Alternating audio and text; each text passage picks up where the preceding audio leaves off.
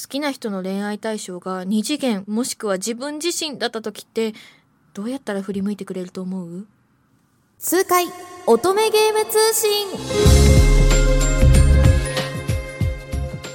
皆さんこんにちは通崎千穂です。この番組痛快乙女ゲーム通信今回で第90回目の放送になります。この番組はその名の通り乙女ゲームそしてそれに関連する情報をお届けしていく番組です。乙女ゲームとは画面の向こうからかっこいいイケメンたちが私たちに愛をささやいてくれるそんな女性向けの恋愛ゲームのことです。さて今回特集させていただきますのは先月に引き続きイケメン悪魔調教ゲームオベイミーでございます。番組初の2ヶ月連続大特集の2ヶ月目ということで、えー、前回の山下さん、すみさんに続いて今回ゲストでご出演いただきますのはこちらのお二人です。自己紹介お願いします。はい、三男レビアタン役の加田聡です。ありがとうございます。え五男アスモデウス役の三浦歩夢です。よろしくお願いします。よろしくお願いいたします。今回は、えー、加田さんが大阪からのリモート出演。三浦さんは西東京市芝久保町にございます。FM 西東京のスタジオに直接お越しいただいております。ということで今回は東京2対大阪1ということになります。よろしくお願いします。形勢逆転ですね。え、なんか対立してます？アイムさん。いえいえ。仲良くいきましょう。すごいんですけど。いやいやいや。岡田さんといえばですね、あの公式で配信されております、はい、レビアタン先生のオタク FM のパーソナリティとしてもファンの方にはおなじみかと思いました。私もお声聞いて、あ、いつも聞かせていただいてるお声だなという 安心感もあるのですが。ありがとうございます。はい、あの三浦さんと岡田さんはまあこちらのラジオだったり、キャラクターソングとともに配信中のオーディオドラマだったり、絡みが結構多いという噂を聞いたんですけれどもお噂で いやそうですねあの一番あの公式上で絡んでるのはやっぱ課題案ですね。そうなんです、ね、はい。あ課題案呼びしてくれるんですね。あそうですね。もうあの表上は距離を詰めていこうと思って。あのアイムさんところどころ距離感じるんですよ、ね、はい、いやいやそんなことないですよ。ご飯行きましょうね。親近感。親近感。イチャイチャせダメですから。あ、そうですね。ということで、まあ、大阪と東京の距離を感じさせない放送にしていきたいと思いますので。ということで。まとめ方。はい、最後までよろしくお願いいたします。よろしくお願いします。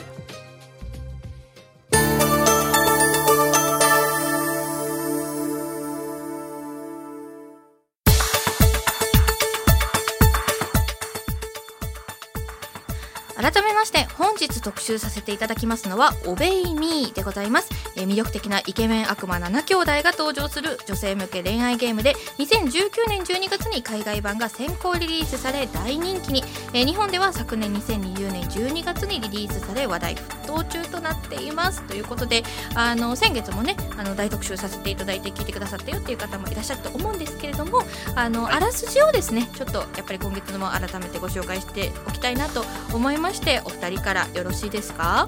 はい。はい。これ普通に読むんですか？ちょちょやめてやめてやめて。これ普通に読むんですか？あのー、これもあのすみません。こっち東京なんでちょっと振りとかそういうのやってないんですよ 大阪で処理してください大阪の方で処理してもろっても大丈夫ですか？おい東京も いやいや。愛三人の東京も先月ねナレーション風で大丈夫ですって言ったらモノマネ大会になるみたいなちょっと事件があったんで。す事件 事件。事件はもうことが起こってるじゃないですか。間違いない。ちょっとお二人の裁量にお任せしたいと思います。じゃあ皆さんからお願いします。はい。この物語はあなたの夢から始まる。助けて助けて。悪い奴らに捕まってるんだ君は特別だからきっと僕を助けられるよ。お願い。僕を見つけて。見知らぬ少年の声が遠のき目が覚めるとそこは法廷のような場所。裁判長席の青年の厳格な声が響く。ようこそ悪魔生徒会へ。我々は君を歓迎する。悪魔たちの学園ラットの留学生に選ばれてしまったあなた。あなたを待っているのは癖しかない悪魔の7兄弟と山積みの課題。課題なんて簡単だ。ルールは一つ。服従させたらお前の勝ちでいいよ。もう。ありがとうございます。えこれ大丈夫ですか？大丈夫です。だってね、なんかすごいふわっとしたまま始まって、ふわっとしたまま終わっていったんですけど、これ、あらすじ言っただけやのになんでこんなプレッシャー感じてるんですかね？いや、あの、前前回は事件やったんで、もう僕らは、僕らはすごいもう正統派ですから。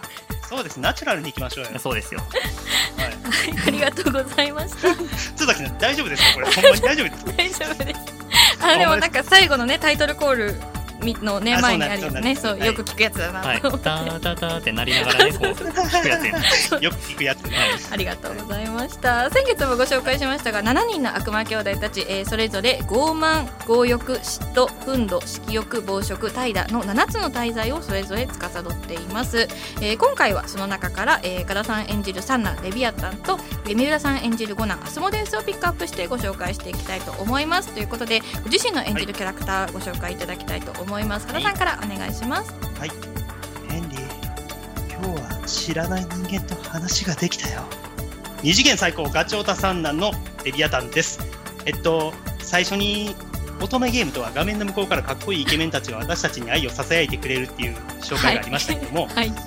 あのレビアタンに愛をささやかれたんでしょうか？えホーム画面でもずっとネガティブなこと言ってるんですよね。こんなガチオタ引きこもりのレビアタンですけども、でちょっとね普通のなんていうんですかね僕の想像している、まあときめきメモリアルであったりとかそういう恋愛ゲームの中で出てくるイケメンとは一風違ったキャラやなとレビアタン思ってて。でそういうところが愛らしいキャラ。うんうん。ね、そういうレビアタンをめでていただきたいな、はい、めでられるよりめでたいキャラなのかなっていう最近は思ってます。演じててすごい楽しいですよ。うんなんかプレイヤーの人私もそうなんですけど親近感を覚えるのは一番レビアタンかなっていうふうに思ってます個人的には。そうですよね、うんもう草生えまくりですもんね、草生えまくりです。はい、ありがとうございます。三浦さんアスモデウスのご紹介お願いします、はい。僕って今日も可愛いな。世界は僕を愛してる。えー、まああのアスモデウスはですね見つめるだけで人を魅了できる色欲を司る悪魔ですえー自分が飲みたい人を誘って、えーランチキ騒ぎをするアスモ会を月に数回主催しております。で、えー他の兄弟のマニキュア、えーこれはね実はアスモデウスが勝手に塗っているということでで まああのそういったキャラクターでございます。あのーそれこそアスモデウスこそ全然こっちに愛をささやいてくれず 自分のことばっかなんですよね。あ であのまああの自分のことばっかのすげえすごいやつやなって思ってたんですけどあの一緒にこう、まあ、学園生活を過ごしていくにつれてあなんか普通にいいやつやん。うんって言って親近感がどんどん湧いてくる感じですかね。うんうんうんうん可愛いですねあと。なんか可愛いですよね。可愛いんですよ本当。可愛いっすわ。まああのレビアタンも可愛いと思ってますよ僕は。ほんまに？おおほんまほんま。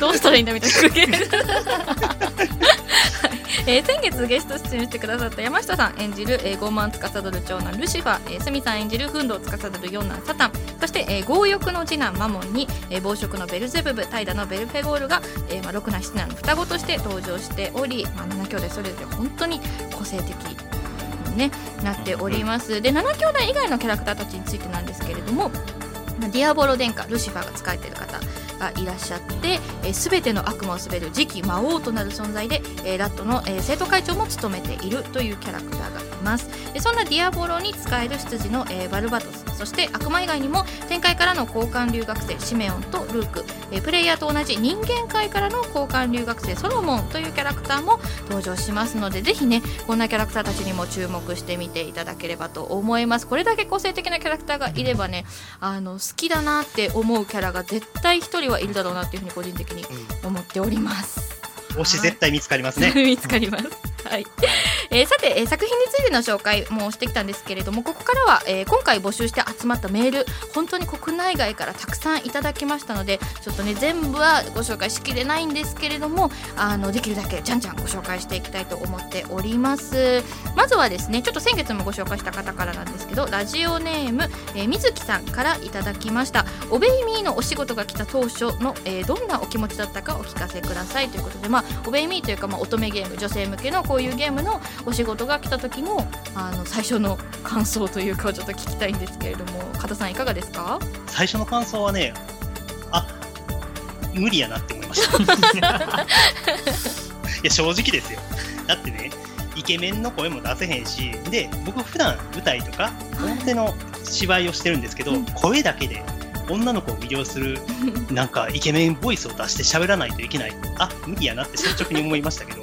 でもでオーディションで演じさせていただいて、でそれに合う僕に合うキャラクターっていうレビアタンっていうキャラクターが偶然そこにいて選んでいただいてよかったなとは思ってますけど、いっ的ちゃん最初はああ落ちたなって思いました。えー運命的な出会いだったんですね。そうです。ほんまこれ運命ですよ、はい、三田さんはいかがですか？えっと僕はもともと乙女ゲーム結構好きであのイケメンの二次元の男性がものすごい好きだったんですよ。ちょちょっと語弊があるかもしれないですけど。あいみさん？いや好きですよ。であのあのこういった、あの乙女ゲームのお仕事を、えー受けさせてもらえることになってキャラクター演じさせてもらえるってなった時は僕が乙女ゲームのキャラクターに？みたいな。あのなんていうんですかね。急に魔法少女になることを告げられた。あのめちゃくちゃ私が魔法少女に？みたいなそのノリのテンション感ですね。契約して大丈夫かあなみたいな。即契約ですよもう。契約書読まんともう。後でとんでもないしっぺ返しが来るパターンかもしれないですけど。きっと大丈夫です。大丈夫ですか、はい。よかったです。